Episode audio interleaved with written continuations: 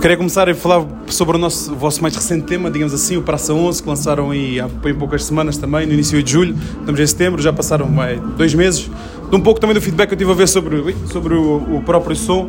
Também muitas pessoas a considerarem a música. Vá, temos o videoclipe quase como uma lição de história, né? porque simbologia por trás da cena é uma, é uma dica profunda, pelo menos também do que eu estive a, a explorar um pouco e a ler.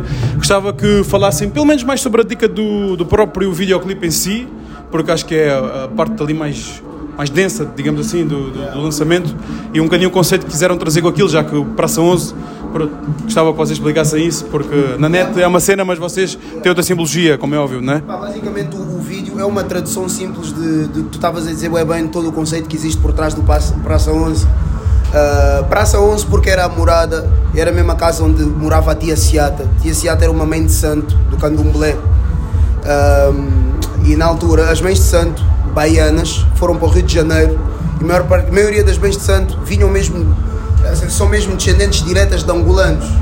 Estás a ver? Não, então nós quisemos indiretamente fazer este casamento entre o, o, o, o africano, o pai, o, pai, o pai Europa e a mãe África no Brasil.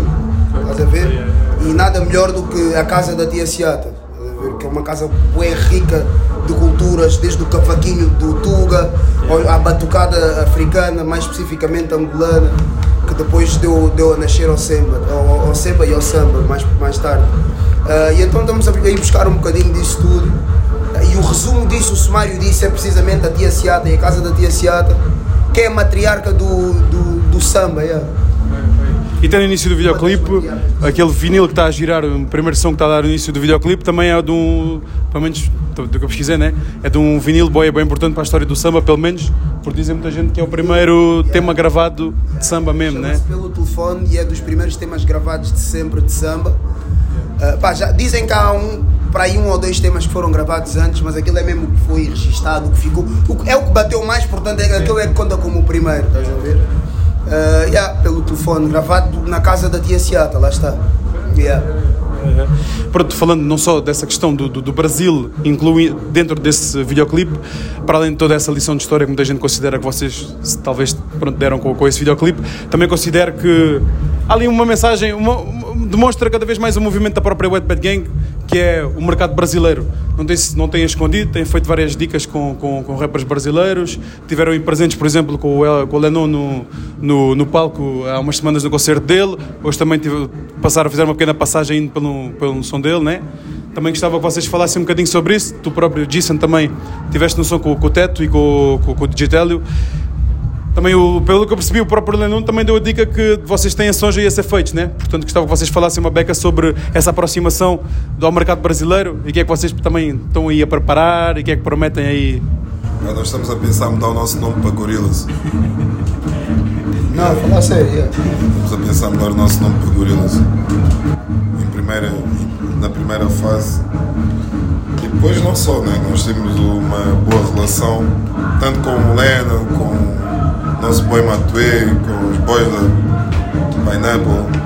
Temos boa relação com, com nós costumamos chamar família, estás a ver? Costumamos, não é bom tratar as, as coisas como business ou é família. E a nossa família do Brasil, graças a Deus, tem ficado cada vez maior. Então, quando, quando nós, como grupo de música, formamos-nos como família, sempre que estamos a fazer projetos fora ou outros artistas, estamos em família e a nossa família no Brasil, graças a Deus, está a abraçar-nos bem. Portanto, é normal que saia festa.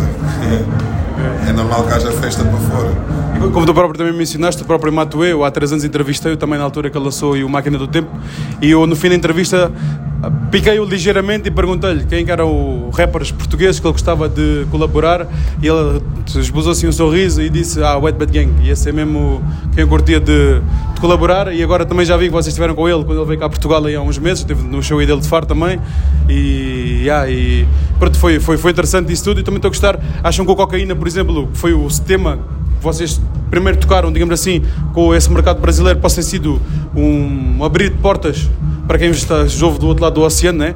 Acham que foi, foi um momento importante para, esse, para essa, digamos, penetração no mercado brasileiro?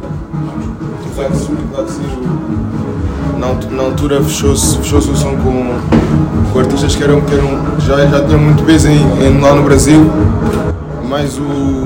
mais o. mais o. a pimenta da, dos, nossa, né? Eu por acaso não estou nessa música, mas, mas é como se tivesse, né? Se está o nosso, está o nosso também eu estou. Mas yeah, foi o primo, foi o, acho que foi o primeiro som, né? Que se fez com os Zucas, com os brasileiros. Tivemos aquilo antes, mas para fora assim. Aquele nosso puto também que teve cá. Yeah, mas ele deve estar a falar uma cena que é verdade. yeah. Não me estou a lembrar, mas ele tem razão.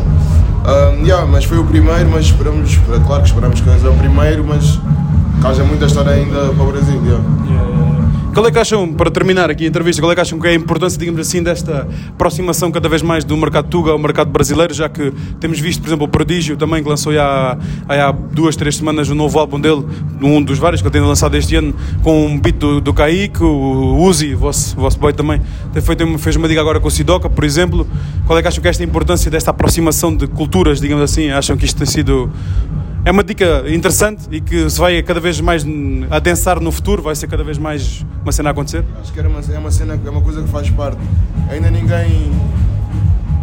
Ainda ninguém conseguiu talvez penetrar o mercado brasileiro da forma que se quer, mas não sei se vamos ser nós, não sei se vai ser outro, mas a gente puder contribuir para ser um daqueles que, que, que abrem mais o portão, estás a ver, que forçam mais o portão, vamos fazer esse caminho e depois a próxima geração que, que aproveite, como nós estamos a aproveitar coisas da geração antiga. Então é um processo, vamos ver, não sabemos dia da manhã, mas. Acho que a dica nem é tanto ir, tipo, nós não estamos bem focados em chegar ao mercado brasileiro. Isso parece bem. Yeah, yeah, não- aprove- não a parece que um gajo está-se a aproveitar do mercado estar a bater. É do género. Nós, graças a Deus, temos ouvintes. A nossa música já chegou a Angola, por exemplo, já chegou à África toda. E nós queremos é fazer a nossa música ser ouvida entre nós, lusófonos. Não, África. Palop? Tipo, yeah. Nós queremos é que a nossa música seja ouvida entre toda a nossa comunidade, tipo CPLP mesmo, estás a ver? Yeah. Tipo, Eu, eu, eu quando estava a mencionar Brasil, estava só a achar interessante, estás a ver? Tipo CPLP, tipo Yeah. Comunidade de Países de Língua Não, Oficial eu- Portuguesa. eu- Nós eu- queremos eu- mesmo chegar em todos os portugueses de forma oficial, estás a ver? Yeah, e não é, não é bué, tipo, ah, porque o Brasil agora. Não, não é isso. Simplesmente nós percebemos que é um mercado que está a ser difícil de chegar. É um desafio bom, por E é acaso. um bom desafio, tipo, chegar lá e estarmos tipo, eu- mas a cena é. Porque depois há, há, bué, há bué outros mercados dentro do, do CPLP bué interessantes, estás a ver? Que só tem uma beca mais de struggle, porque a indústria da música, se calhar, pelo menos digitalmente, tem uma beca de dificuldade por causa dos recursos nos outros sítios. Mas tens mercados interessantíssimos dentro de, de Angola, dentro da própria Luanda. Uh, Luanda só por si é um mercado gigante, Angola é um mercado gigante, Guiné, Moçambique, estás a ver? Há mercado, há bom mercado dentro da língua portuguesa que também nos interessa, pô, se estamos a falar a nossa língua, queremos, queremos ir aos limites da nossa língua, estás a ver? E depois dos limites vamos inventar outros, né? Mas ahm, todos os mercados onde se fala português, ah, óbvio que são do nosso interesse, ver? Porque há ali, há ali um pouco de cultura, um pouco de história deixada, então estamos a ir, dá para receber. Estamos aí, dá para receber, na verdade. É isso. Para terminar, a minha pergunta até era, digamos, mais focada no no- no- no- no- na cultura brasileira, quem eram os artistas que vocês gostavam tipo, de, de colaborar, sem ser o El7 ou o Matuê, que já, já mencionaram, provavelmente são artistas que gostariam de estarem num- num- numas faixas. Vou expandir para os CPLP, quem é que são os artistas assim da, da nossa lusofonia que vocês gostavam de, de colaborar ainda aos vários países, quem que vocês gostavam de mencionar aí? Não sei se quem foi. Nós fizemos, nós fizemos agora o último álbum, o nosso último álbum tivesse numa música nossa. Não, ainda não. É a minha última pergunta, depois não Yeah. Eu gostava muito que o Bonga tivesse mesmo numa música nossa. yeah. Não sei se queres mencionar alguém. Uh, pode ser um artista. Sim, os artistas assim que lusófono. gostasses do CPLP que curtisses trabalhar eh, enquanto grupo ou solo, não sei. São aqueles nomes que tu tens na tua playlist. Deixa-me pensar bem profundamente. Deixa-me só responder já daqui a pouco. Eu, eu, olha, eu não consigo dizer assim da, da, CPLP porque eu já gosto bem de tudo, estás a ver? Então, pá, não sei. Sou Jorge. Sou, sou Jorge. Sou Jorge. Paulo, yeah, yeah, yeah.